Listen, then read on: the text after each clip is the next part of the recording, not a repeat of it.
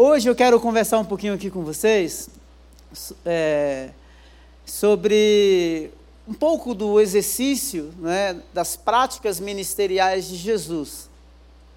Nós vivemos em um tempo que parece que perdemos um pouco a sensibilidade. A gente lida com tanta violência, ou a gente vê tantas cenas de violência, a gente vê tanta dor, tanto sofrimento, e parece que perdemos um pouco a sensibilidade. Parece que perdemos a admiração pelo indivíduo, pelo ser humano enquanto ser, enquanto pessoa. E aí não importa se é crente, não crente, qual credo, qual segmento religioso, não importa. Ontem eu dei uma aula sobre cultura, cosmovisão e comunicação para os voluntários de vários ministérios nossos. E eu falei para eles assim: olha, não importa quão deplorável seja a situação do indivíduo, a graça de Deus está estampada nele. Quer as pessoas queiram, acreditem ou não, mas o indivíduo por pior que seja a situação física, psíquica e emocional, ele ainda tem traços, marcas né, da imagem de Deus nele. Quando a gente lê o texto de Mateus, eu vou pedir que o pessoal da mesa me auxilie aí. Mateus capítulo 9, a partir do verso 35, o texto diz que Jesus passava pelas cidades, pelos povoados, Jesus, a minha tradução, que é a tradução NVI, diz que ele percorria as cidades e as vilas. Jesus andava. Eu falo que, para mim, Jesus estava fazendo uma pesquisa. Uma pesquisa, porque ele vai fazer uma descrição do perfil da sociedade da época. Jesus vai fazer isso. Então ele. E às vezes eu, te, eu, eu reflito sobre esse texto. É como se Jesus estivesse assim num lugar, numa casa, ou num escritório, e ele dissesse assim: ó, Eu vou andar pela cidade. Vou percorrer a cidade, eu vou visitar as vilas,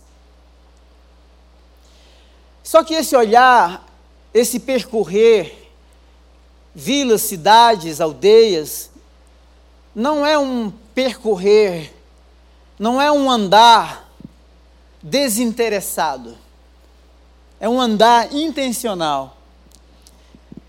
Eu estava falando ontem na minha aula que eu sou um admirador das culturas. Eu sou apaixonado por culturas. Primeiro, não existe cultura boa e nem ruim, existe cultura diferente. Então não existe cultura superior e cultura inferior. Cultura é cultura. Existem culturas diferentes. Só o evangelho é supracultural, ou seja, está acima de todas as culturas. Então, quando a gente passa a ter essa admiração ou esse olhar pelas culturas.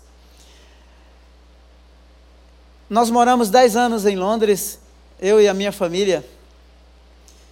E eu sempre falo que Londres é um pedaço do céu na face da terra. Porque no bairro onde eu morei, só no bairro tinham 95 diferentes nacionalidades. Em Londres pelo menos até 2014, tinham cerca de 180 diferentes nacionalidades, falava-se mais de 600 línguas. Uau! É um pedaço do céu na terra, gente de toda tribo, língua, povo e nação. Quando Jesus percorria as cidades, as vilas, as aldeias, isso mostra o interesse dele pela cidade. Jesus chorou pela cidade de Jerusalém. Você sabia, o censo de 2011 A população de Londres hoje, 13,5% dos jovens muçulmanos estão em Londres. Você sabia que mais de 25% dos jovens cristãos estão nos centros urbanos? E me parece que nós, como igreja, nós não temos o interesse pela cidade.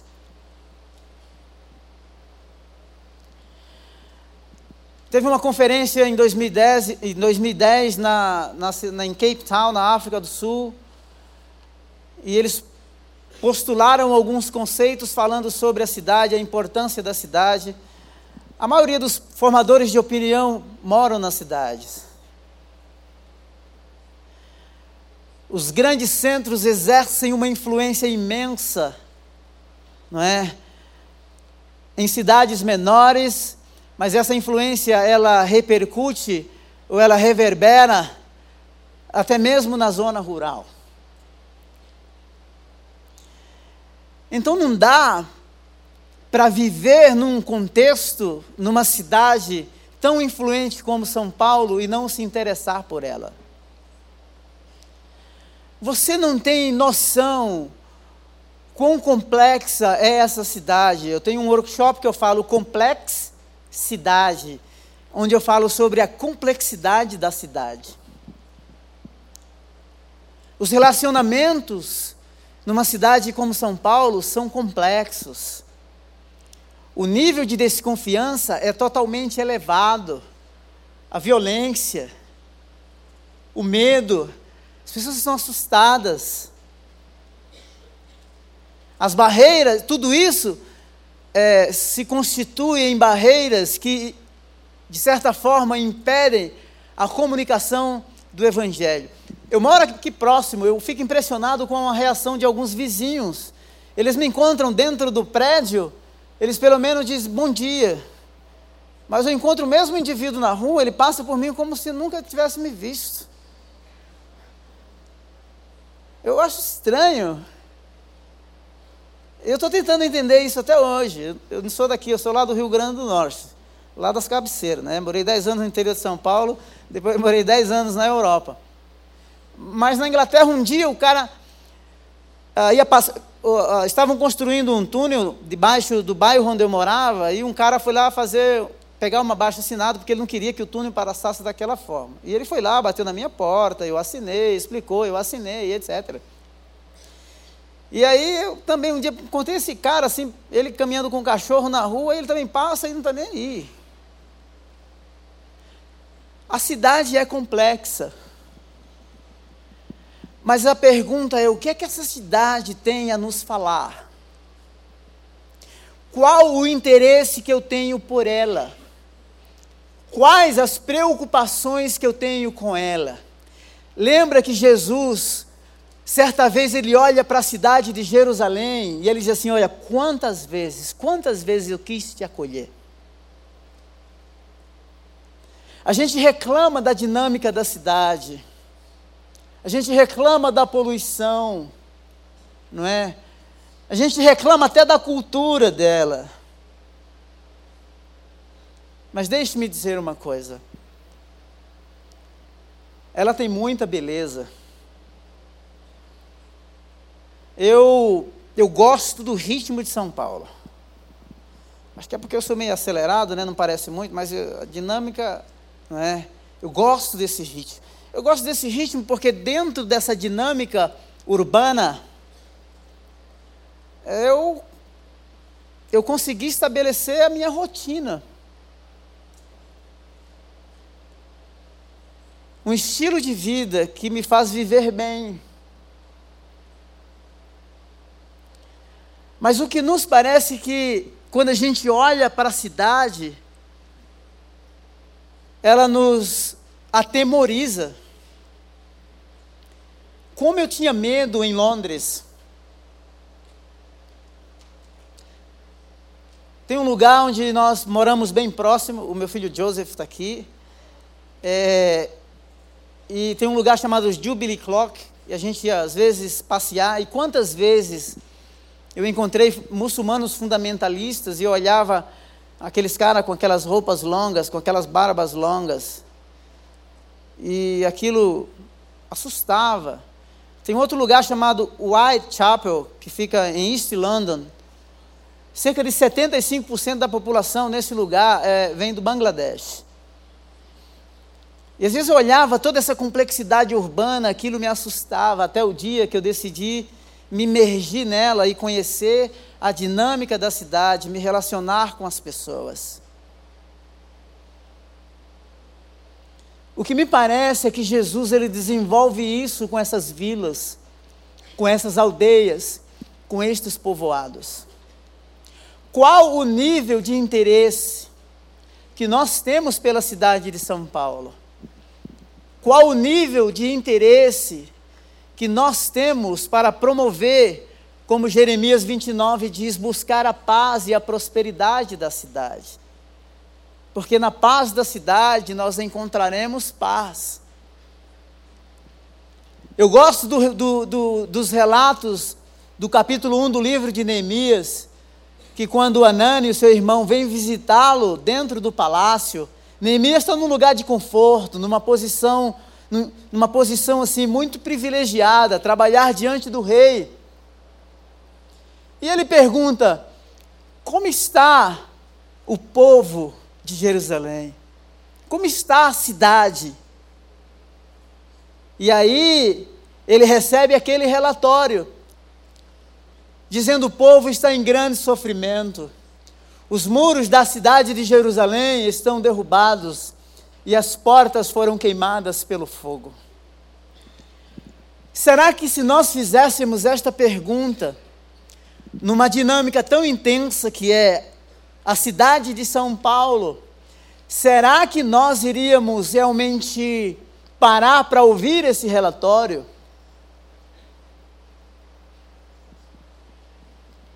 Será que nós além de ouvir, estaríamos com o coração aberto para sermos impactados pelas notícias descritas naquele relatório. E é isso que Neemias faz. Ele não somente pergunta pela cidade, pelo povo, mas ele é impactado com estas notícias. O texto diz que ele chora, o texto diz que ele ora, o texto diz que ele lamenta. Deus está interessado pela cidade. Nós não temos noção de quanto sofrimento as pessoas enfrentam. Quando fomos para São Bento, um dos primeiros eventos que realizamos numa, numa escola,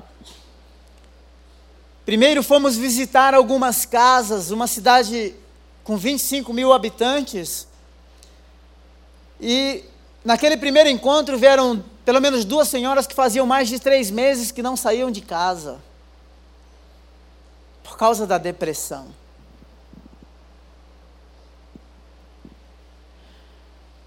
Na quinta-feira, conversamos por quase duas horas. Quase duas horas. Eu e mais quatro pessoas pensando, buscando alternativas de como podemos servir melhor os domésticos da fé. E uma pessoa contou uma história e disse assim: Olha, eu fui visitar uma família num lugar muito longe, foram duas horas e meia para ir, duas horas e meia para voltar. Essa senhora que foi visitada, ela tem, ela tem uma aposentadoria, recebe um salário mínimo, a filha trabalhava, teve que parar de trabalhar para cuidar da mãe, porque a mãe estava sozinha. Será que a gente está disposto? Será que, está, será que, que estamos dispostos a nos deparar com essas situações Será que estamos dispostos a fazer perguntas como Neemias fez? E nos interessar pela cidade? E buscar o bem-estar da cidade, do povo, nos disponibilizarmos para reconstruir um lugar que de repente era seguro, mas foi destruído e agora é uma cidade que está em extrema vulnerabilidade. Será que a vulnerabilidade do meu próximo me toca, causa em mim sensibilidade? Porque de repente, a gente vê, mas não se interessa. A gente vê, mas não se sensibiliza. Perdemos a empatia. Coração endurecido. Vida indiferente. O olhar de Jesus nesse texto é um olhar de interesse. É uma leitura intencional. Falei, eu preguei uma série, você pode ver aí no, no SoundCloud ou no, no Spotify, sobre igreja simples numa cidade, numa sociedade complexa. Depois eu falei sobre uma igreja simples, meio aos relacionamentos complexos. As pessoas hoje lidam mais com a máquina, enquanto nós vivemos num tempo em que há a robotização a cibernetização do indivíduo, as máquinas estão se tornando mais humanas, mais humanizadas. Elas falam. Ontem a minha esposa estava falando com uma companhia e é impressionante como a voz da pessoa, que não era uma pessoa, do outro lado estava respondendo. Eu falei assim: Uau, que impressionante. Será que nós estamos dispostos a percorrer de forma intencional, parar para ouvir? Então Jesus percorria e ele via a realidade do povo. O texto diz que ele via as pessoas aflitas, cansadas, como ovelhas que não tinham pastor.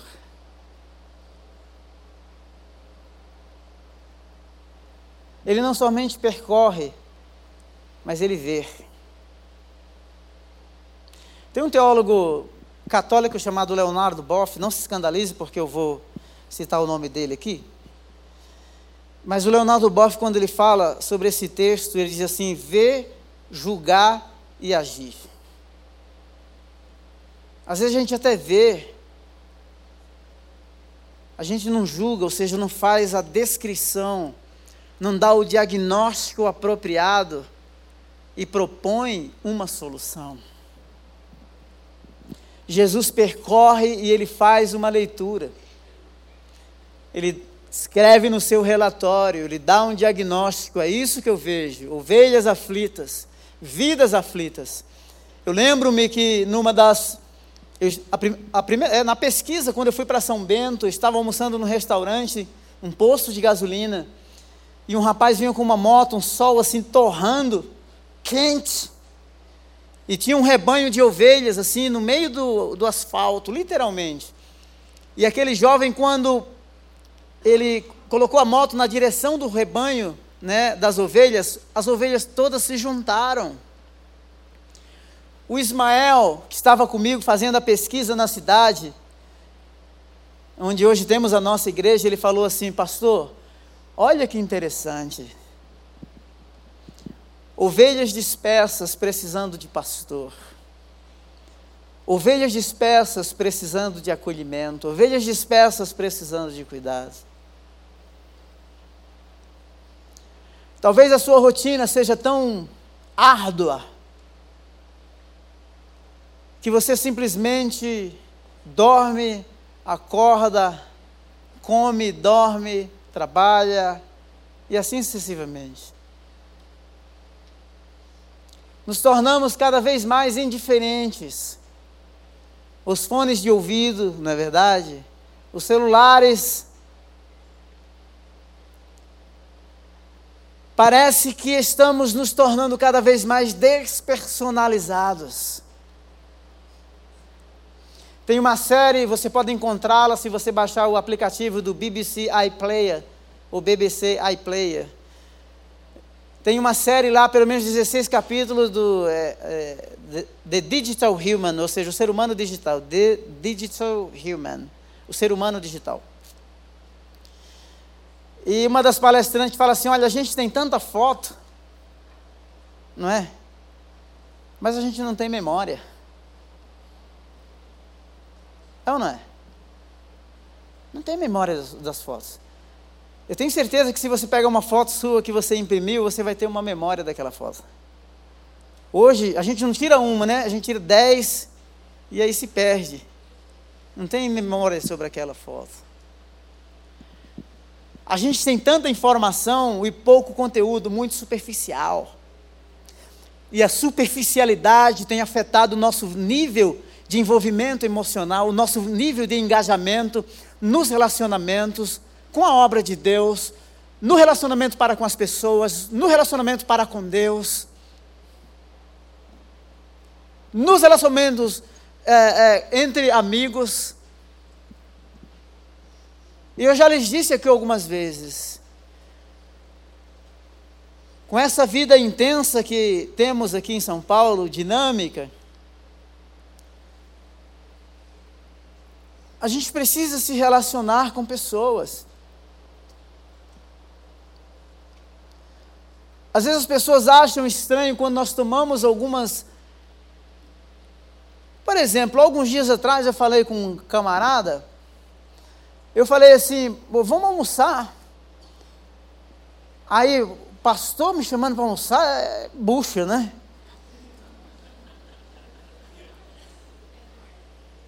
Aí, quando sentamos para almoçar, ele falou assim: Mas você me chamou para almoçar para quê?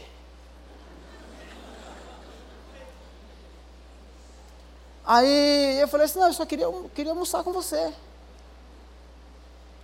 Coisa simples. Se tornou estranha, sabe por quê? Porque as coisas se tornaram, me parece assim, tão interesseiras que parece que nos tornamos simplesmente objeto para prover algo para ou coisas para outras pessoas. No mês de julho, eu coloquei lá nos grupos que nós temos de missões, e eu coloquei em todos os grupos, elaborei uma mensagem assim: eu quero conversar com vocês, quero atender vocês. Atendimento pastoral mesmo. E pelo menos três pessoas, quando foram no escritório, elas Teve uma que fez assim, cruzou a perna e fez assim. Foi você que colocou o pastor lá. O que é que você quer conversar comigo? Eu falei assim, eu quero saber como é que você está. Só isso? Você percebe que isso não é suficiente para as pessoas? Parece que nós estamos habituados a cobranças.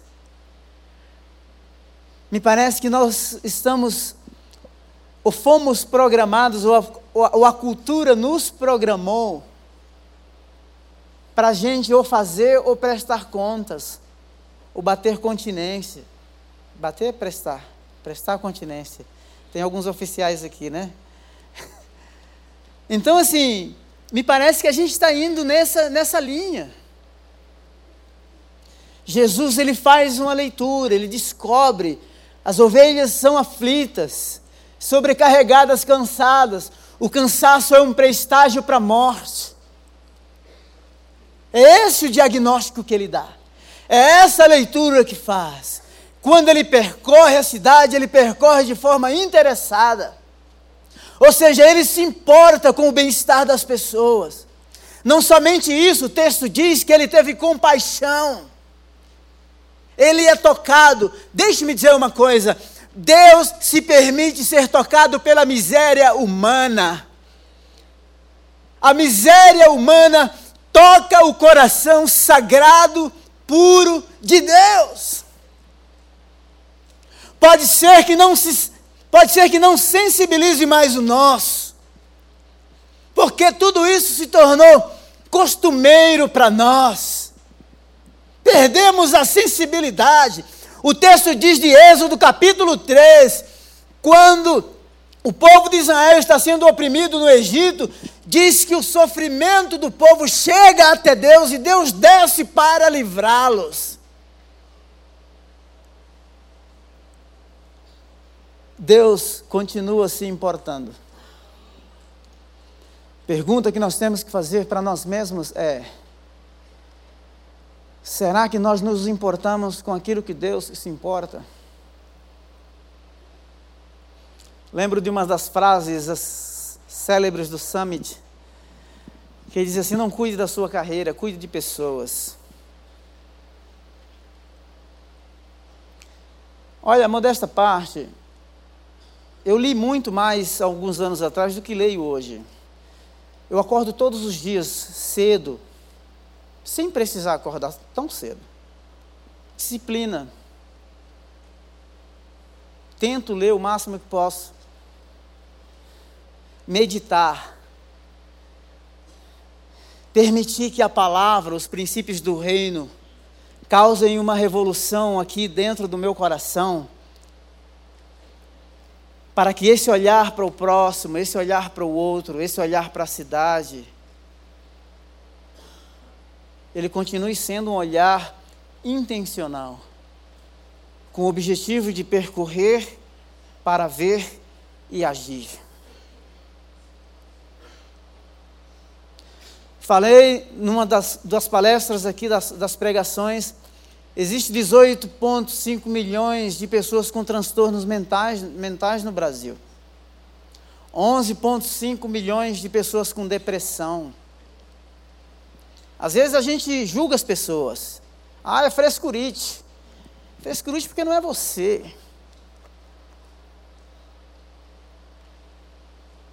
A gente coloca fardo sobre as pessoas.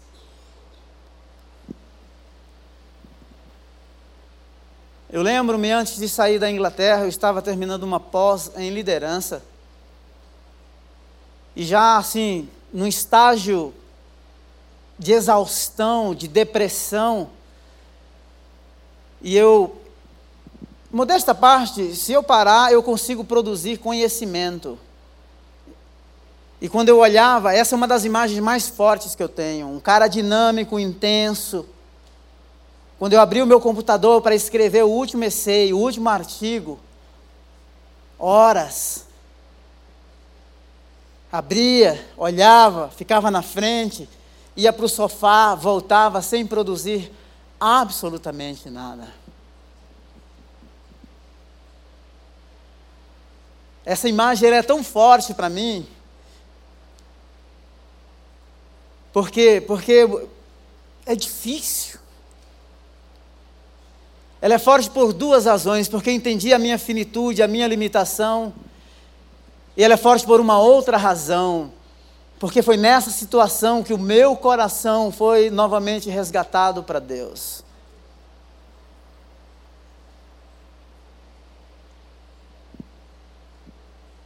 O nosso estado psíquico, emocional, muda, flutua.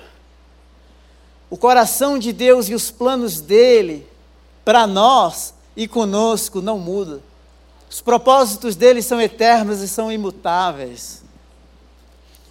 O, o pastor Luciano disse muito bem: você pode, de repente, pegar um navio para querer ir num lugar contrário à vontade de Deus. Só que é o seguinte: quanto mais tu pensa, pensa que está fugindo, mais tu está se enrolando. O cara estava em solo, aí ele vai para um barco, do barco, vai estar tá em solo, vai para o mar. Entra num barco, do barco, dentro do barco ele vai parar no porão, no porão ele vai parar no fundo do mar, no fundo do mar ele vai para o ventre de um estômago de um grande peixe. E mais, com um conceito totalmente equivocado de quem Deus é. Porque, como um profeta pensa que vai fugir da presença do Senhor. Deus está no nosso encalço, não para nos julgar, não para nos punir, mas para nos resgatar e para que a gente experimente os propósitos dele na nossa vida. Na nossa vida. ele percorre e ele vê.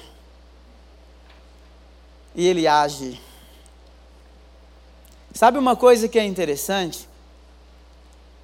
É que quando ele faz essa leitura, ele dá o diagnóstico e ele diz assim: Uau, a seara é muito grande, mas poucos são os ceifeiros, poucos são os trabalhadores. Roguem, pois, ao Senhor da seara que envie cearenses para a sua seara. Tem cearense aí, hein? Roguem, pois, ao Senhor da seara que envie trabalhadores para a sua seara. Escuta aqui um pouquinho. Sabe o que é que Jesus faz diante da realidade, do diagnóstico que ele dá? Ele recorre à fonte de respostas e de solução. Ele diz assim: peçam a Deus. Isso me emociona. Sabe por quê? Porque a fonte de resposta real, soluções concretas, tangíveis, não abstratas. Sim, Deus é espírito mas os planos dele se revelam na história. Peçam, pois, ao Senhor, Ele é a fonte. Nós precisamos voltar a esta fonte. A gente recorre aos amigos, a gente recorre à nossa razão. A gente faz plano, ou planos humanos, não é? Eu falo, a gente, faz o plano totalmente humano e coloca Deus lá para dar uma versão gospel, evangélica. Deixa-me dizer uma coisa para você. Deus está primeiro interessado em você.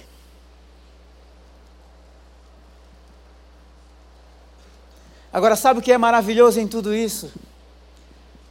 é que quando Jesus ele percorre, ele vê, e a ação é roguem ao Senhor da seara que envie os trabalhadores, é entender de que a sua vida, que a nossa vida, não é uma mera resposta.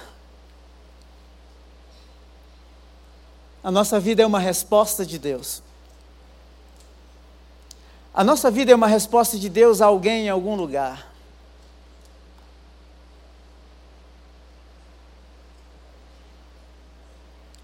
Podia contar inúmeras histórias aqui para você.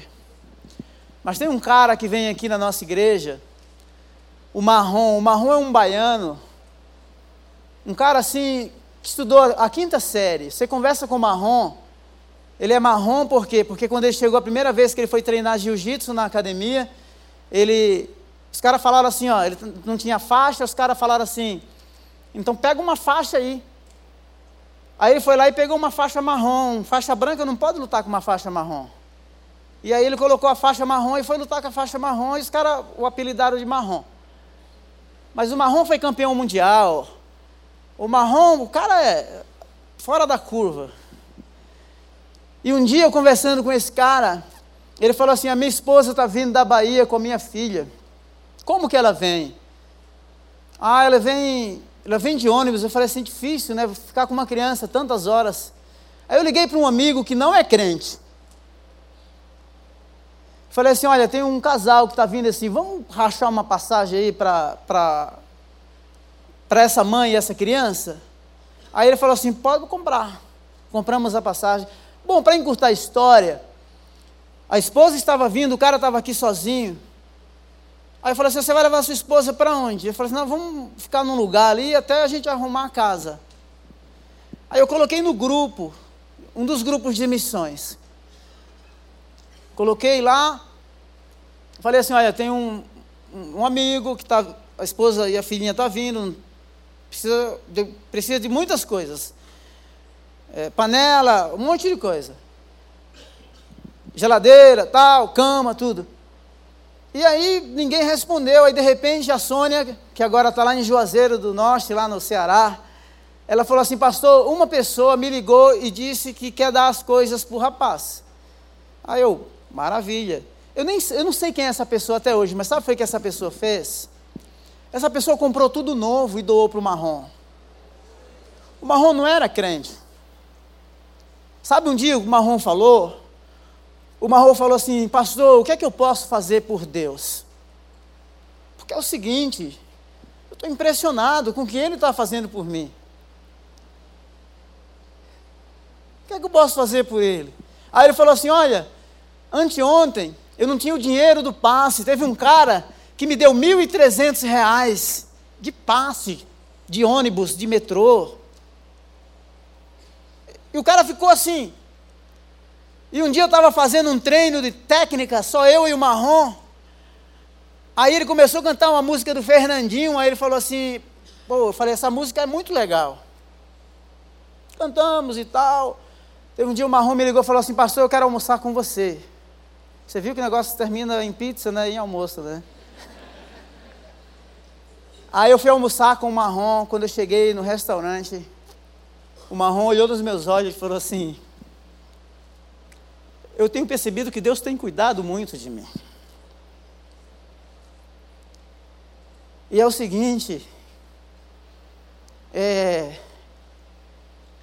diz para mim o que é que eu tenho que fazer. Eu perguntei para ele assim: Você já fez uma, alguma vez na sua vida uma oração de entrega da sua vida para Ele? Ele falou assim: Eu nunca fiz. Você gostaria de fazer? Aí ele falou assim: Eu gostaria. Terminamos de almoçar, viramos a esquina, lá no Ipiranga, numa travessa dali no Coutinho. Eu falei: Nós vamos orar aqui debaixo dessa árvore. Oramos debaixo daquela árvore. O Marrom entregou a vida dele para Jesus. O Marrom gasta cinco horas para chegar aqui na igreja duas e meia para vir e duas e meia para voltar. Eu falei para ele assim: Eu vou conseguir uma igreja para você perto da sua casa. Ele falou assim: Mas eu não quero uma igreja perto da minha casa. Eu quero ficar com vocês. Será que a gente está disposto a ser tocado pela necessidade do outro? Será que no meio de todo esse tumulto, o cara que veio lá da Bahia, numa cidade dinâmica, intensa como essa? Será que vai encontrar parceiros, amigos? Será que o nosso coração vai ser coração realmente hospitaleiro? Será que será será que estamos dispostos a ser realmente igreja, igreja que acolhe, igreja que cuida, igreja que pastoreia, igreja que provê? Sabe o que é que o Marrom está dizendo? O Marrom está dizendo assim, ó, pastor, é o seguinte, Deus me deu toda essa técnica, porque o cara é fera. Ele agora é faixa preta. Eu falei, Marrom, nós vamos pagar um supletivo para você e você vai fazer uma faculdade, cara. Ele falou assim: Deus me deu isso aqui, eu quero usar isso aqui para a glória dele. Eu quero usar isso aqui para a glória dele. Não basta a gente percorrer de forma desinteressada. O nosso percorrer, o nosso olhar tem que ser um olhar intencional. Mas não basta simplesmente ver, mas ter coração para sentir, porque é isso que vai fazer a diferença. No meio de tanta dor, no meio de tanto desamparo, no meio de tanta insegurança, no meio de tanto sofrimento, você é resposta de Deus ao sofrimento e à dor de alguém. Não cuide da sua carreira, cuide de pessoas. Me, não estou dizendo para você ser irresponsável. Não é isso que eu estou dizendo. Estude o máximo que você puder. Ganhe o máximo que você puder. Economize o máximo que você puder. Doe o máximo que você puder. Mas acima de tudo, entregue a sua vida para um propósito muito maior. Porque um dia, todas as nossas graduações, os nossos títulos, é? respeitados na esfera horizontal, vão ficar por aqui mesmo. Eu quero saber quais os frutos que nós estamos levando para a eternidade. Quantas vidas estamos marcando, quantos marrons nós vamos alcançar. Eu falei ontem na aula de comunicação, de cultura, cosmovisão e comunicação, que quando a galera vai nas viagens missionárias, eu falei assim, olha, a maioria pensa que vai assim, não é? Para arrebentar. Porque é crente, e tem crente que é, pensa que porque também tem o Evangelho. O Evangelho é tudo realmente. Mas sabe o que é que acontece? Eles que se convertem. Posso ler uma mensagem aqui para você agora, aqui, se eu conseguir aqui. De uma pessoa que mandou para mim. Sabe por quê? Porque é no, é no, é no, é no serviço que a nossa vida, é no serviço que a nossa vida é, é renovada. Que Deus renova a nossa paixão que a gente vê às vezes a necessidade do outro que não tem nada, e nós temos tanto em abundância, e assim, puxa, eu tenho tanto e estou reclamando. Aí se converte mesmo. Nós levamos uma turma daqui para São Bento do Una, e sabe o que aconteceu? Um senhor aposentado tirou 100 reais do bolso e deu de oferta para a equipe. Isso aí quebrou todo mundo no meio. Lá no sertão. Olha o que é que essa pessoa diz. Graça e paz, pastor, tudo bem? Desculpa estar incomodado. Aqui eu já percebo que é de São Paulo. Eu não sei por que vocês pensam que incomodam tanto. Pastor, eu mandei porque estou incomodado. Não sei por que vocês usam tanto essa palavra. Eu não me sinto incomodado. É, é, pegou aí? Então se converte aí, crente. Vamos lá. Desculpa, é, não vou repetir não, tá bom. É que tá, eu esqueci meu assistente em casa hoje, viu? Eu sei que poucas pessoas se dispõem para o reino e se colocam na brecha. E essa viagem me marcou muito e reacendeu a chama por missões. Enfim, estou aqui me colocando à disposição para missões e para o que o Senhor precisar. Fala sério. Você quer se converter? Então, uma viagem em janeiro de 13 a 23, já coloca aí na tua agenda. Lá o negócio é sério. Sabe por quê? Porque quando a gente faz essa leitura, percorre, vê realidades diferentes, que tocam o nosso coração, nós entendemos que a nossa vida é dada como um presente de Deus para aliviar o sofrimento de alguém, para apresentar o Evangelho a alguém, para curar a vida de alguém. Rogai, pois, ao Senhor da seara que envie trabalhadores para a sua seara. Ao invés de reclamar lá na escola, lá no trabalho, lá na universidade, lá com os amigos, pergunta para Deus: Deus, o que é que o Senhor quer fazer na minha vida e através da minha vida neste lugar. Deus, eu quero ser a manifestação, a revelação do teu cuidado e do teu amor. Eu quero ser luz nesse ambiente onde há trevas. Eu quero ser canal de amor aonde há ódio. Eu quero ser servo, serva onde há competição. Eu quero o teu plano de carreira nessa empresa, neste segmento, neste negócio. Eu não quero simplesmente ser visto, vista pelo CEO da empresa. Eu quero ser visto e vista por ti. E que tu e que tu guies os meus passos. Que o Senhor me leve, faça de mim aquilo que o Senhor quer fazer. Vamos orar? Porque o tempo já deu.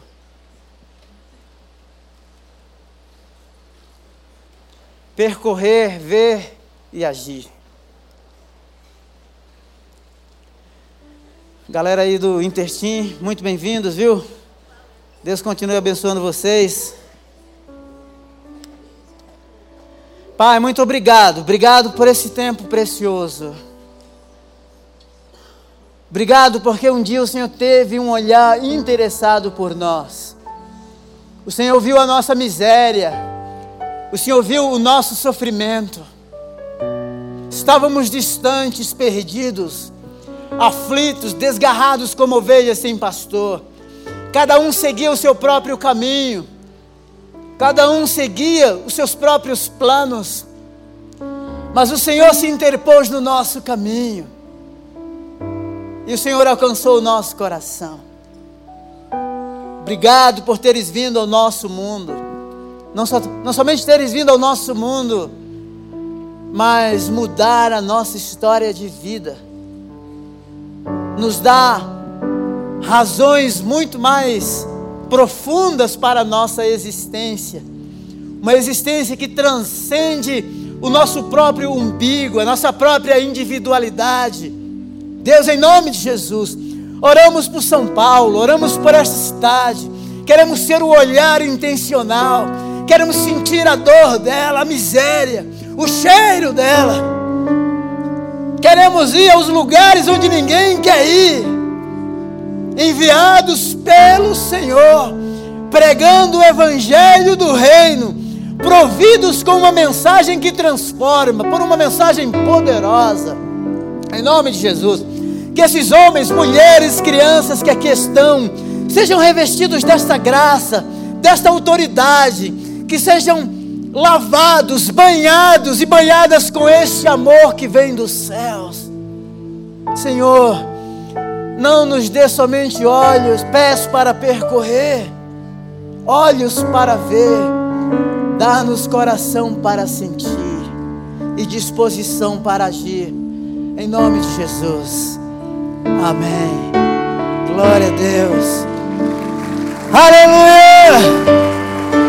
Bendito seja o teu nome, Senhor. Bendito seja o teu nome. Tenha uma semana abençoada, em nome de Jesus. Dá um abraço aí, umas três pessoas aí, para a gente quebrar o protocolo.